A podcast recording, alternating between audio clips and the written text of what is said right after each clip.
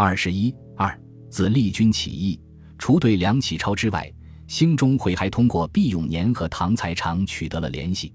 毕永年，一八七零年至一九零二年，号松甫，湖南长沙人。维新运动时期，成为谭嗣同、唐才常的好友。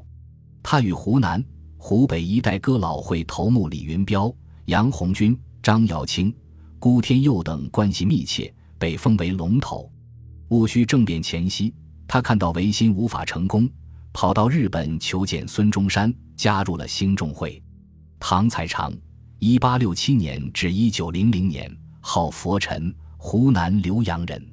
长沙岳麓书院学生，与谭嗣同一起受教于浏阳著名学者欧阳中湖，因而成为好友。一八九四年，肄业两湖书院。中日战争失败，认识到非变法不足以图强。一八九七年回湖南参与维新活动。次年九月，他因谭嗣同电召，动身赴京。刚到汉口，政变就发生了。他哀悼死友。发奋举兵除奸，匆匆经香港、新加坡转赴日本。在日本，唐才常会见康有为、梁启超，接受了起兵勤王的任务。同时，又经毕永年介绍，和孙中山商谈合作，陈述了在湘、鄂、长江一带发动的计划，得到孙中山的赞同。孙中山表示，倘康有为能皈依革命真理，废弃保皇成见。不独两党可以联合救国，我更可以使各同志奉为首领。唐才常很高兴，表示愿约梁启超一起向康有为进言。一八九九年春，孙中山派毕永年携平山州赴湖南、湖北联络哥老会。毕永年化妆成和尚，首先到汉口会见林圭。林圭，一八七五年至一九零零年，字叔堂，别号务安。湖南湘阴人，长沙实物学堂学生，他欣然接受了毕永年的邀请，三人一起入湘，跑遍了长沙、浏阳、衡州等地哥老会山头，介绍兴中会宗旨与孙中山生平，劝说哥老会领袖与兴中会合作。孙中山听了他们的报告，便主张在湘、鄂、粤同时大举。同年秋。命陈少白去香港筹办《中国日报》，并要他和郑世良等在港设立机关，专事联络广东三合会。香港方面稍有眉目，毕永年等便再入两湖联络。十一月，他带领李云彪、杨红军、张瑶清等七名哥老会龙头到香港，与郑世良、陈少白、宫崎及三合会大佬集议，商定兴中会、哥老会、三合会联合。组成一个大的反清团体兴汉会，推举孙中山为总会长。为此，杨衢云应孙中山之请，辞去了兴中会总办职务。其后，毕永年带着李、杨、张等哥老会头目往日本见孙中山，受到诚挚的招待。孙中山让他们回国候命。十二月，他们路过香港，经济上感到拮据。当时。康有为也正在香港停留，企图拉拢这几个哥老会头目，便送给他们一笔钱。李云彪、杨红军等本没有固定的政治信仰，经常以会众为资本与各方面拉扯。他们接受了康有为的赠款，随即投到保皇党门下。这件事使毕永年大受刺激，他写了一封信给平山周，声言之那九成奴才世界。实不耐与私事私人共图私利，决意归命慕尼，真正当和尚去了。兴中会和湘、鄂哥老会的关系因此受到削弱。在与孙中山商谈合作之后，唐才常也于一八九九年春回到国内。三月，他到上海编辑《亚东时报》。同年秋，再赴日本。他周旋于两派之间，对康、梁则曰秦王。对留学生则曰保国伯种，企图得到各方面的支持。当时，林圭已应梁启超之召，到东京高等大同学校学习。唐才常便邀请他和乡籍同学秦立山、田邦选、蔡中浩等回国相助。湖北留日学生吴禄贞、傅慈祥、吉义辉等也都表示愿意参加。一八九九年十一月，梁启超、沈祥云、吉义辉等在东京红叶馆为唐才常、林圭饯行，孙中山、陈少白、平山、宫崎等出席，双方把酒畅谈，举杯共祝。两派谈判合作以来第一次出现了融洽的气氛。其后，林圭向孙中山请意，孙中山把在汉口的关系，兴中会会员荣兴桥介绍给了他。唐才常到上海后，参加了世商各界反对西太后建储的活动。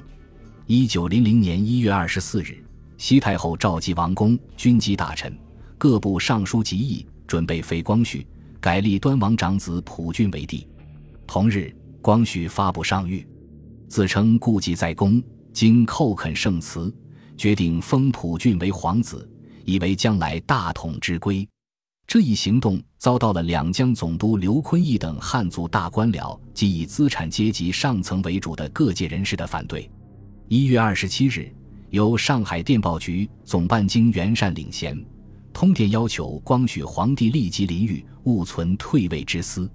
签名者有叶汉、马玉藻、张炳麟、汪宜年、丁惠康、沈进、唐才常、金亨仪、蔡元培、黄炎培等一千二百三十一人。同时发表布告各省公企，要求各省共同力争，如朝廷不理，则请我驻工商通行罢市集议。这是上海上层资产阶级和知识分子的一次联合行动。他成为后来许多类似行动的先导。就在这件事情的前后，唐才常利用日人田野菊次名义组织东文学社，以此为掩护，秘密筹组正气会。他亲自起草序文，一方面说：“国于天地，必有与利，非我族类，其心必异；一方面又说：“夫日月所照，莫不尊亲，君臣之义，如何能废？既要排满。”又要忠君，既不愿意低首兴山，又割舍不下光绪皇帝。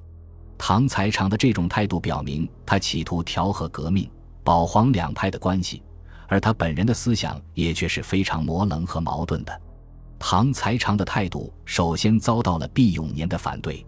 毕在哥老会头目变节之后，虽然愤而为僧，但他终不能忘情现实，又跑到上海力劝唐才常和康有为断绝关系。唐不从，两人辩论了一昼夜，毕永年失望而去，便南下广州联络广东各地会党。唐才常等人当时的政治口号是自立。为了确切的表现这一意义，不久，唐才常将正气会改成自立会。六月，中国局势出现了纷纭复杂的局面，义和团运动兴起，八国联军入侵，清朝政府对外宣战。唐才常觉得时机已到，便又将自立会改成国会，以便公开活动，号召全国。七月二十六日，他邀请上海名流荣鸿、严复、张炳麟、文廷式、吴宝初、叶汉、宋树、沈进、张通典、龙泽厚等八十余人集会于余园。会议由叶汉主持，宣布会议宗旨为：不认通匪剿赵之伪政府，联合外交，平内乱。保全中国自主，推广支那未来之文明进化。会议并选举荣鸿为会长，严复为副会长。二十九日，第二次集会于余园，出席者六十余人，选举叶汉等三人为书记，郑观应、唐才常、汪康年、丁惠康、吴宝初、孙宝轩等十人为干事。国会由荣鸿起草了英文对外宣言，大意为：中国自立会有鉴于端王。荣禄、刚毅等之顽固守旧，山东义和团以败国事也，决定不任满洲政府有统治清国之权，将欲更始以谋人民之乐利，因以伸张乐利于全世界，端在复起光绪帝，立二十世纪最文明之政治模范，以立宪自由之政治权与之人民，借以驱除排外篡夺之妄举。为此事须与各国联络，凡租界、教堂以及外人。并交会中之生命财产等，均需立为保护。